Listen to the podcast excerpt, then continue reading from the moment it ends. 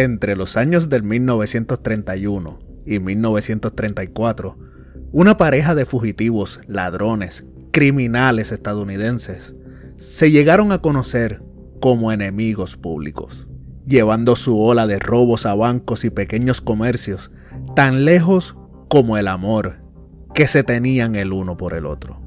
Esto es, la leyenda viva de Bonnie Clyde. Una mirada a su vida criminal y amorosa.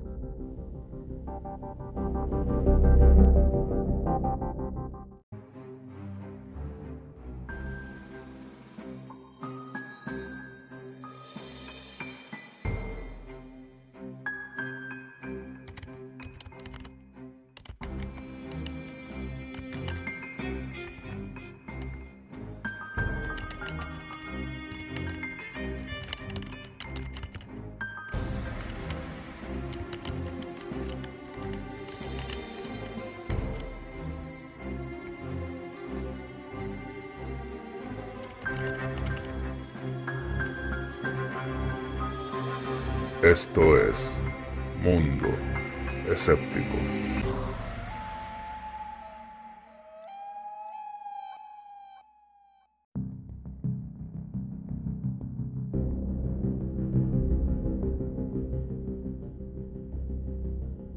Saludos, les habla Ricky y bienvenidos a una nueva transmisión de Mundo Escéptico. Y para el día de hoy les he traído una historia muy interesante que viene muy bien para este mes, que aunque ya el 14 de febrero pasó, sigue siendo el mes del amor. Así que pensé, ¿cómo no traerles una historia de amor y crimen? Y es por esto que decidí hablarles de la pareja más famosa del mundo, Bonnie y Clyde. Así que sin más preámbulos, comencemos. Clyde Barrow nació el 24 de marzo de 1909 fue el quinto de siete hijos nacidos en una familia de granjeros pobre, pero muy unida. Pero lamentablemente, la granja de la familia fracasó debido a la sequía y finalmente se mudaron a Dallas, Texas. Para este entonces, Clyde aún era un niño pequeño y asistió a la escuela hasta entrar a la edad de los 16 años.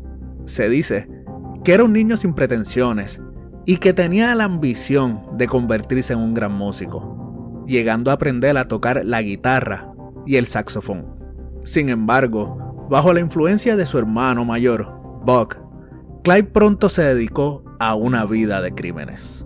Él comenzó con pequeños robos, luego se dedicó al robo de autos, y así poco a poco fue intensificando sus actividades criminales hasta llegar al robo a mano armada. A finales del 1929, a la edad de 20 años, Jack Clyde era un fugitivo de la ley, buscado por las autoridades por varios robos. Por el otro lado de la historia, tenemos a nuestra segunda protagonista, Bonnie Elizabeth Parker, quien nació el 1 de octubre del 1910 en Rowena, Texas, como la segunda de los tres hijos de Emma y Charles Parker. Para ser un poco más exactos, tenía un hermano mayor y una hermana menor. Cuando ella tenía tan solo cuatro años de edad, su padre falleció. Y por esta razón, su madre trasladó a la familia a un suburbio empobrecido de Dallas, conocido como Cement City, donde vivieron con los abuelos de Bonnie. Ya establecida en esta ciudad, Bonnie asistió a las escuelas locales y fue una estudiante brillante que mostró un gran interés en la poesía y la literatura, ganando honores en sus estudios. De una corta estatura y considerada excepcionalmente bonita, soñaba con convertirse en actriz, y en su juventud no había señales del camino criminal que la llevaría a la fama. Durante su segundo año de escuela superior, Bonnie comenzó una relación con su compañero de clases, Roy Thornton, y a pocos días de ella cumplir los 16 años, en septiembre del 1926, Bonnie contrajo matrimonio y como una joven enamorada y muy apasionada, decidió tatuarse en nombre de este chico en su muslo derecho, en celebración de este gran romance. Sin embargo, su matrimonio se derrumbó y se llegaron a separar, ya que Thornton empezó a abusar físicamente de Bonnie, aunque estos nunca se llegaron a divorciar.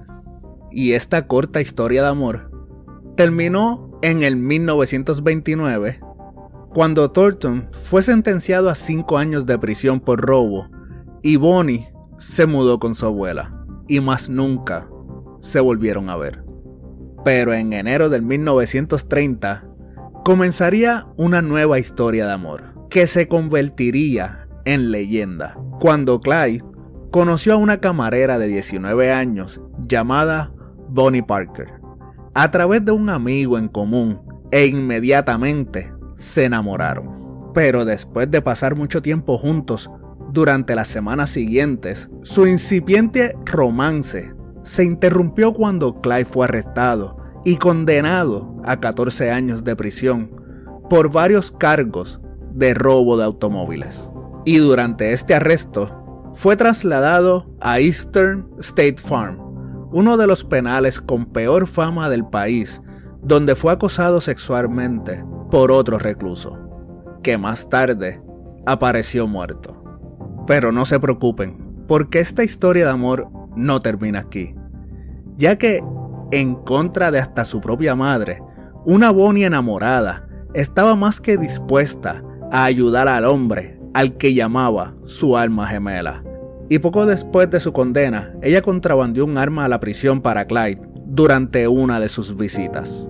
Y fue gracias a esta arma que Clyde y algunos compañeros huyeron el 11 de marzo del 1930, solo para ser recapturados una semana más tarde. En febrero de 1932, Clyde fue liberado de prisión cuando su madre convenció con éxito al juez de su caso para que le concediera la libertad condicional.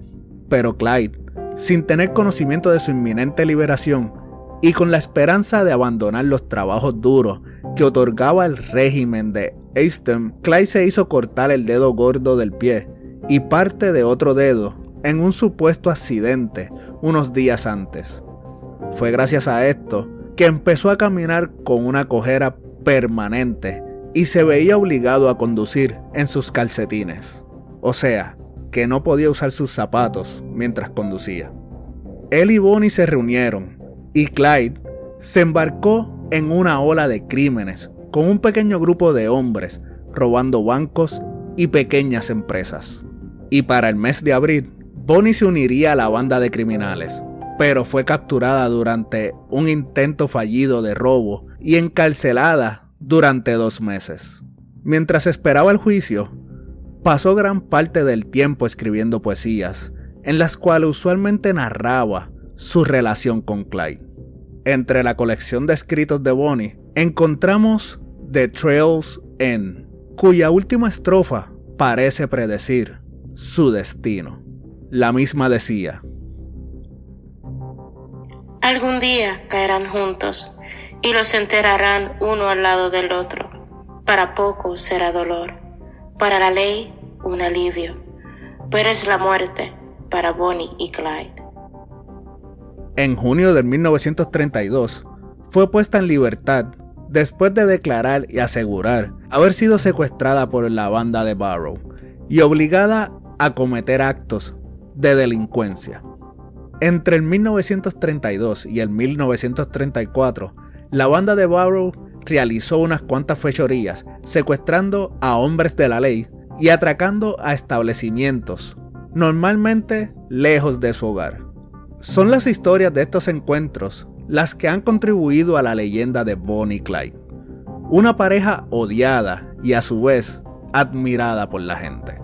Normalmente, la banda de Barrow no disparaba a nadie, siempre y cuando tuviera una vía de escape.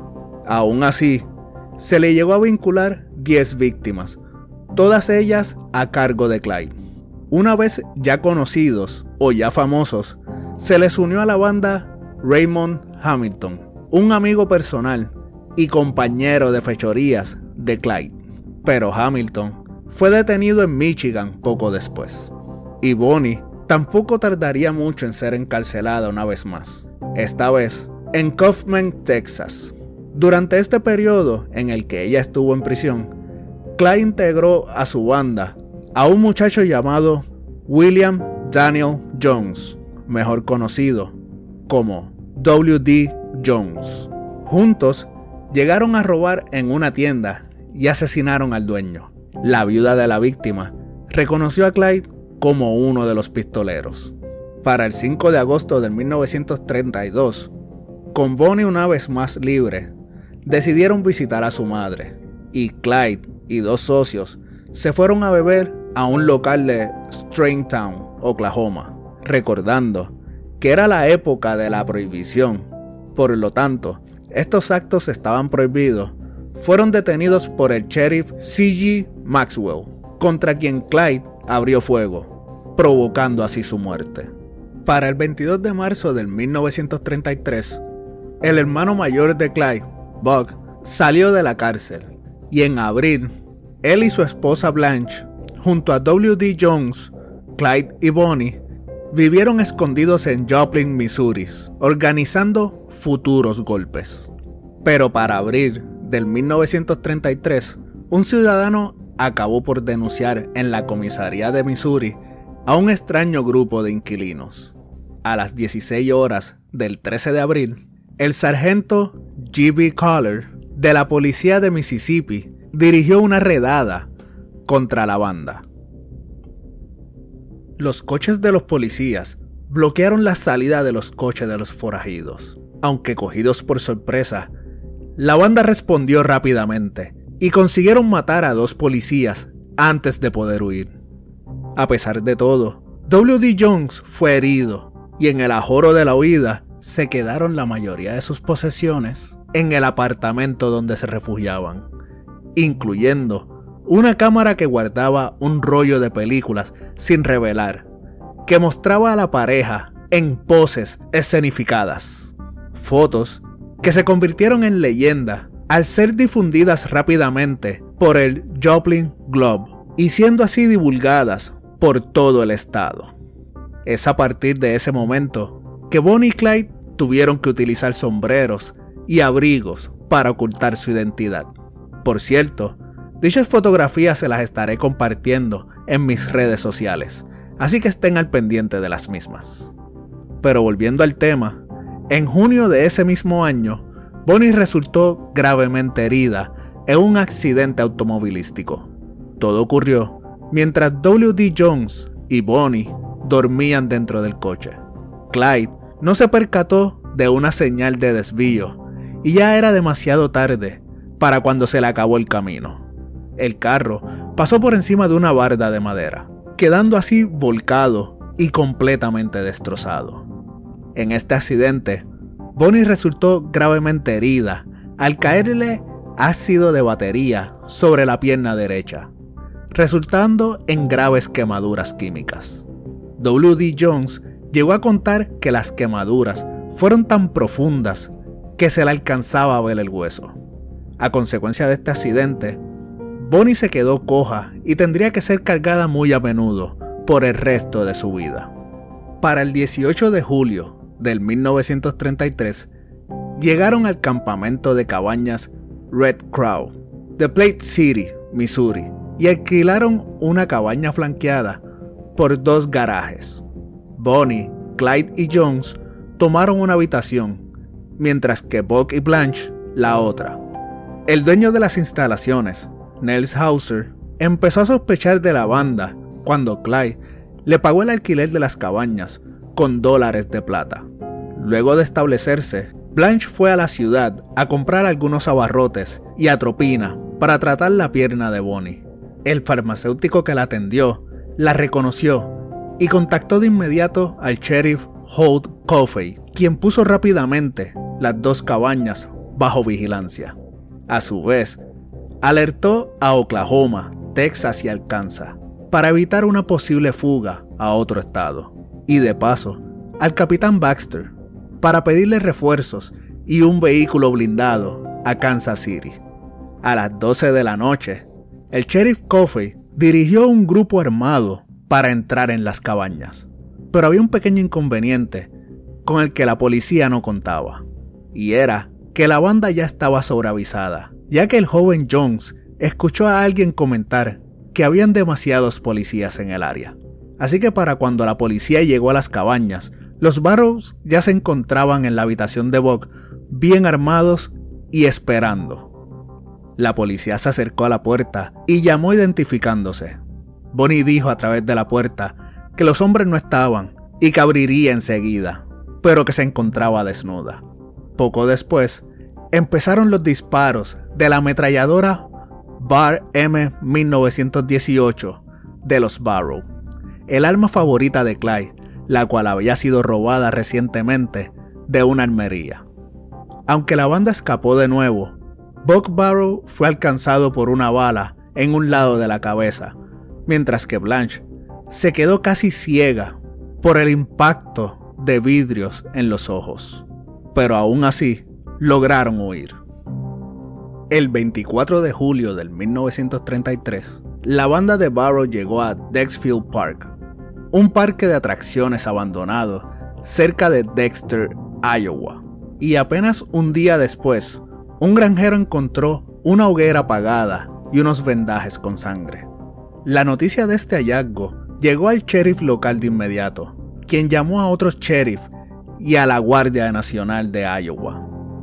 Esa misma noche, un pequeño ejército de la policía, junto a voluntarios, rodearon a los Barrow quienes se vieron envueltos una vez más en el medio de un tiroteo. Clyde, Bonnie y Jones lograron escapar, mientras que Buck, malherido, fue alcanzado en la espalda y su esposa volvió a recibir impactos de vidrios en la cara.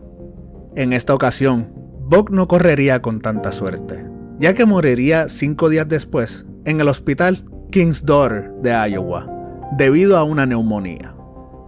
Bonnie y Clyde se reagruparon el 22 de noviembre de 1933, volviendo a escapar por última vez de un intento de captura. Pero el joven Jones se escapó de la compañía de Bonnie y Clyde siendo detenido en Houston. Hizo una confesión completa y solicitó ser condenado a cadena perpetua. En enero de 1934, Clyde haría una nueva movida con las intenciones de volver a rehacer la banda.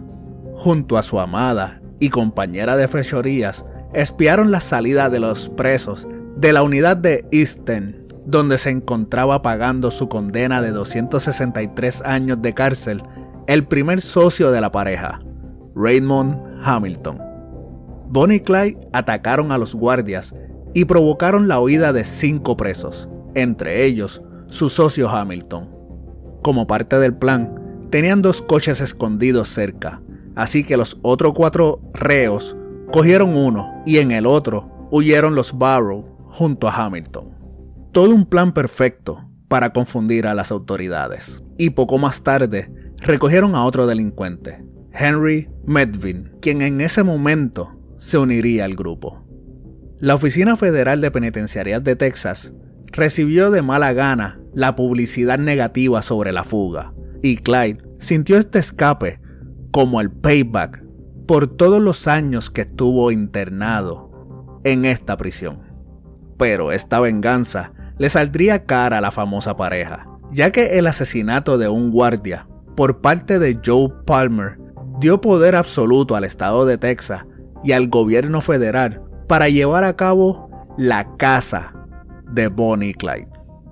Mientras que el guardia Mayor Crosson yacía muerto, Lee Simmons, del Departamento Correccional de Texas, le prometió que cada una de las personas involucradas en la fuga serían perseguidas y ejecutadas.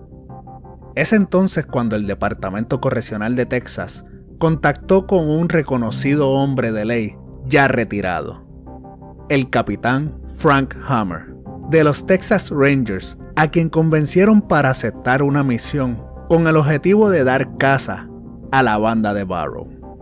Hammer aceptó el encargo de inmediato como policía de tráfico de Texas, relacionado con el sistema penitenciario como investigador especial específicamente encargado de dar caza a Bonnie Clyde y a la banda de Barrow.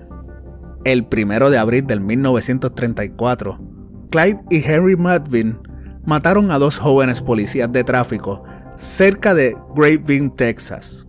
Un testigo ocular declaró que Medvin disparó las balas que causaron ambas muertes. John Tretner investigó exhaustivamente este tiroteo y descubrió que Medvin disparó las primeras balas después de suponer que Clyde los quería muertos, aunque durante la investigación Tretner descubrió que Clyde no pretendía matarlos, pero había planeado capturarlos y llevarlos en uno de sus famosos paseos. Aparte, también descubrió que Bonnie se acercó a los oficiales moribundos para intentar ayudarlos. El hijo de Ted Hinton declaró que Bonnie estaba en realidad dormida en el asiento de atrás cuando Medvin inició el tiroteo y que no participó de ninguna manera del mismo. Cuando Medvin fue atrapado, hizo su declaración admitiendo ambos asesinatos. Aún así, estos asesinatos sacudieron al público, que hasta entonces había tenido mucha empatía hacia la pareja, dándole un aire romántico a Bonnie y Clyde.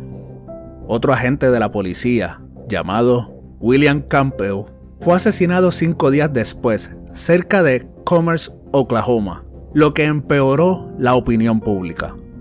El gran Texas Ranger, Hammer, estudió los movimientos de Bonnie Clyde y descubrió que realizaban un recorrido entre cinco estados y que actuaban cerca de las fronteras para escapar de un lado al otro.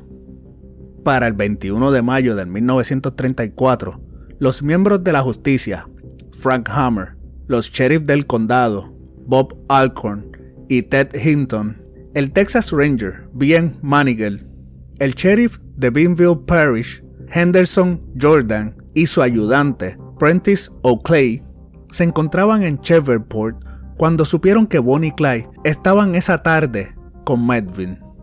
Clyde había estudiado la casa de los padres de Medvin en la parroquia de Binville como un lugar de rendición en caso de separación de la banda. En un momento de reunión en Cheverport, Medvin se desapareció de la banda y se reunió con el escuadrón de casas oficial. Sin que Bonnie y Clyde lo supieran, Medvin había acordado con los oficiales, traicionándolos por salvar su propia vida, al enterarse que se había dado una orden de caza para toda la banda. Y ese mismo día, alrededor de las 9 de la noche, se encontraron en algún punto de la autopista 154 entre Gippsland y Siles. Una vez en este punto, el escuadrón de casas decidió esperar a los delincuentes en ese lugar hasta el siguiente día, pues no tuvieron noticias de Bonnie y Clyde. Aproximadamente a las 9 de la mañana del 23 de mayo, los cazadores se escondieron entre los arbustos y se prepararon para disparar cuando escucharon la llegada del 4B V8 robado por Clyde. El informe policiaco relata que Clyde se paró a hablar con el padre de Henry Medvin, quien había estacionado su camión esa mañana de forma intencionada para distraer a Clyde y forzarlo a estar más cerca de los policías que lo emboscarían. Y es así como los hombres de la ley abrieron fuego, matando a Bonnie Clyde. Según el levantamiento de los cadáveres, el coche contaba con un total de 167 agujeros de bala. La cuadrilla bajo las órdenes de Hammer no dio la señal de alto o de rendición. Clyde murió de forma instantánea por una bala en la cabeza, disparada por el oficial Oakley. Bonnie, sin embargo, no murió tan rápidamente como Clyde. Se encuentra escrito que su mano todavía sostenía el sándwich que se encontraba desayunando al momento del tiroteo. Los oficiales involucrados tuvieron órdenes específicas de vaciar los cargadores de sus fusiles y sus pistolas el 24 de mayo de 1934, Ted Hinton y Bob Alcon declararon lo siguiente al Dallas Dispatch. Cada uno de nosotros tenía escopetas, un fusil automático y pistolas. Abrimos fuego con las automáticas. Sus cargadores se vaciaron antes de que el coche llegara a nosotros. Entonces usamos las escopetas. Había humo en el coche y parecía que se iba a incendiar. Después de vaciar las escopetas, vaciamos las pistolas contra el coche. Este pasó por delante de nosotros y rodó unas 50 yardas por la carretera. Continuamos disparando, incluso después de que el coche se detuviera. No teníamos otra alternativa. Después del tiroteo, los oficiales inspeccionaron el vehículo. La declaración de Ted Hilton continúa. Abrí la puerta del auto y vi a la muchacha en medio de la sangre, pero aún olía perfume y su peinado no se había arruinado. Sobre el piso del Ford estaba la pistola con la que Bonnie había alcanzado a disparar, un mapa de carreteras de Luisiana y el sándwich a medio comer. En el auto se encontraron también muchas municiones, algunos elementos de camping, el saxofón de Clyde y 500 dólares. Habían también algunas patentes de autos falsificadas de Texas, Luisiana y Arkansas. A cuentas resumidas, el 23 de mayo del 1934, en una carretera secundaria cerca de la parroquia de Binville, Luisiana, Bonnie y Clyde murieron a causa de una emboscada compuesta por cuatro oficiales de Texas y dos de Luisiana.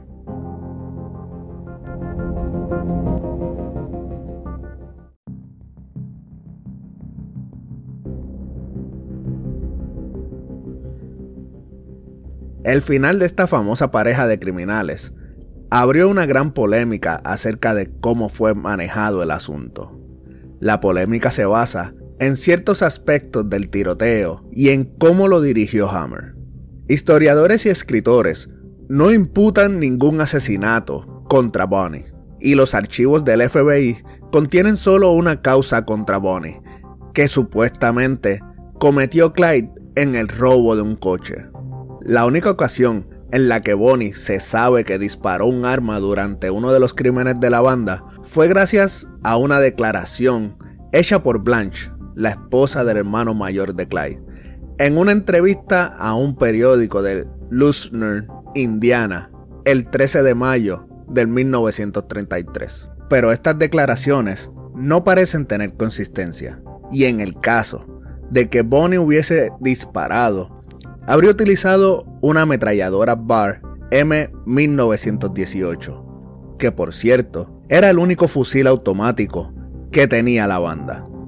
Esta arma, robada por Clyde en una armería, pesaba cerca de 8,5 kilogramos o unas 18 libras, y cargada podía llegar a pesar los 11 kilogramos o 24 libras aproximadamente lo que suponía una tercera parte del peso de Bonnie, que apenas medía 1,50 o 5.2 pies de altura, y quien a su vez era bastante delgada.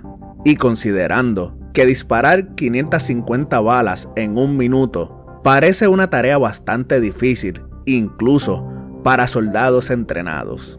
En otras palabras, a pesar de los asesinatos cometidos, se sabe que Clyde nunca quiso herir o matar a nadie, y se cree que Bonnie no llegó a participar en ningún tiroteo. Más bien, era la mente maestra detrás del grupo de criminales, llevando así a que la polémica sobre la muerte de Bonnie Clyde se centra en el hecho de que en Estados Unidos la policía dé la posibilidad al detenido de rendirse pacíficamente antes de disparar incluso en situaciones extremadamente peligrosas, a menos que haya una amenaza de muerte inmediata.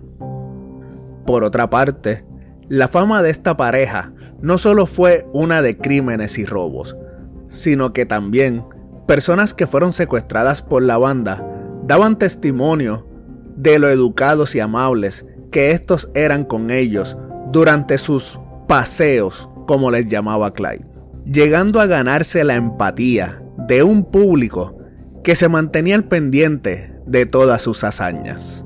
No cabe dudas de que Bonnie tenía un carisma que la acercaba a la prensa, logrando así que su poema, The Story of Bonnie and Clyde, fuese publicado por todos los periódicos. Sus poemas, en específico el poema The Suicide Soul, nos adentra mucho a su lado criminal.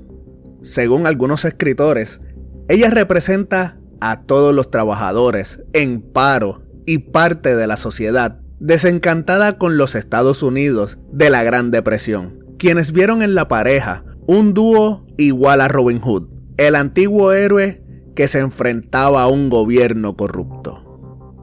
El día que Bonnie y Clyde fueron ejecutados, se le permitió a los ciudadanos cortar trozos de cabello y del vestido de Bonnie, que posteriormente fueron vendidos. Hinton llegó a encontrar un hombre que intentaba cortar un dedo de Clyde el médico forense, una vez llegado a la escena, anotó lo que llegó a ver. Casi todo el mundo empezó a recoger objetos de la escena del crimen, como trozos de cristal del coche, casquillos de bala o trozos de ropa ensangrentada.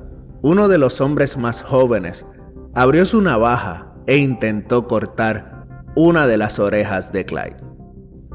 El forense llamó la atención de Hammer para que lo ayudara a controlar aquel espectáculo cirquense. Y solo entonces se le ordenó a la gente abandonar la escena del crimen. No me caben dudas de que a los amantes les hubiera gustado seguir juntos incluso después de la muerte. Pero a la familia de Bonnie de seguro no le agradaba esta idea. Mientras que los restos de Clyde descansan en el Western Heights Cemetery de Dallas, Texas, la madre de Bonnie tomó la decisión de que sus restos volvieran a su casa, donde seguía siendo recordada como esa niña a la que le gustaba la poesía. Pero ella no contaba con el alcance de la fama que su hija había alcanzado. Más de 20.000 personas acudieron al funeral de Bonnie, haciendo casi imposible que el féretro llegara a su destino final. Ahora sus restos descansan en el Crown Hill Memory Park, y en su lápida grabada se puede leer uno de sus poemas. Así como las flores son endulzadas por el sol y el rocío, este viejo mundo es más brillante por las vidas de gente como tú.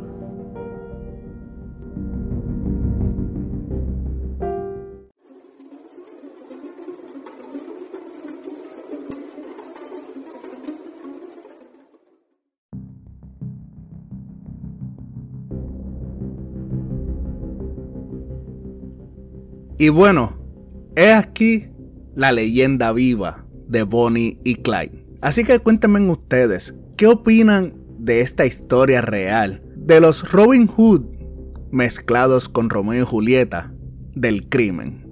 Recuerden que pueden hacerme llegar su opinión a través de mis redes sociales. Me consiguen en Instagram como mundo.escéptico y en Facebook me consiguen como Ricky Pan Blanco, Mundo Escéptico y aprovechen la estadía en esta plataforma y háganse parte del grupo oficial Escépticos, donde podrán compartir memes, fotografías y videos y cualquier cosa que esté relacionada a la temática del grupo. También recuerden que Mundo Escéptico tiene su canal de YouTube. Me consiguen como Mundo Escéptico Podcast, plataforma donde les estaré compartiendo los videos que ya he hecho junto a gráficos para que puedan adentrarse un poco más en estos relatos de la vida real. También les recomiendo que hagan recuerden hacer, recuerden hacer lo propio de la plataforma dándole a seguir y activando la campanita para que estén al pendiente de las actualizaciones del mismo. Y no olviden que el último sábado de cada mes les estaré trayendo el live Tu Mundo Escéptico, donde estaré teniendo pláticas con personas que se encuentran o se dedican al mundo del terror para platicarle todos estos temas que nos interesan tanto.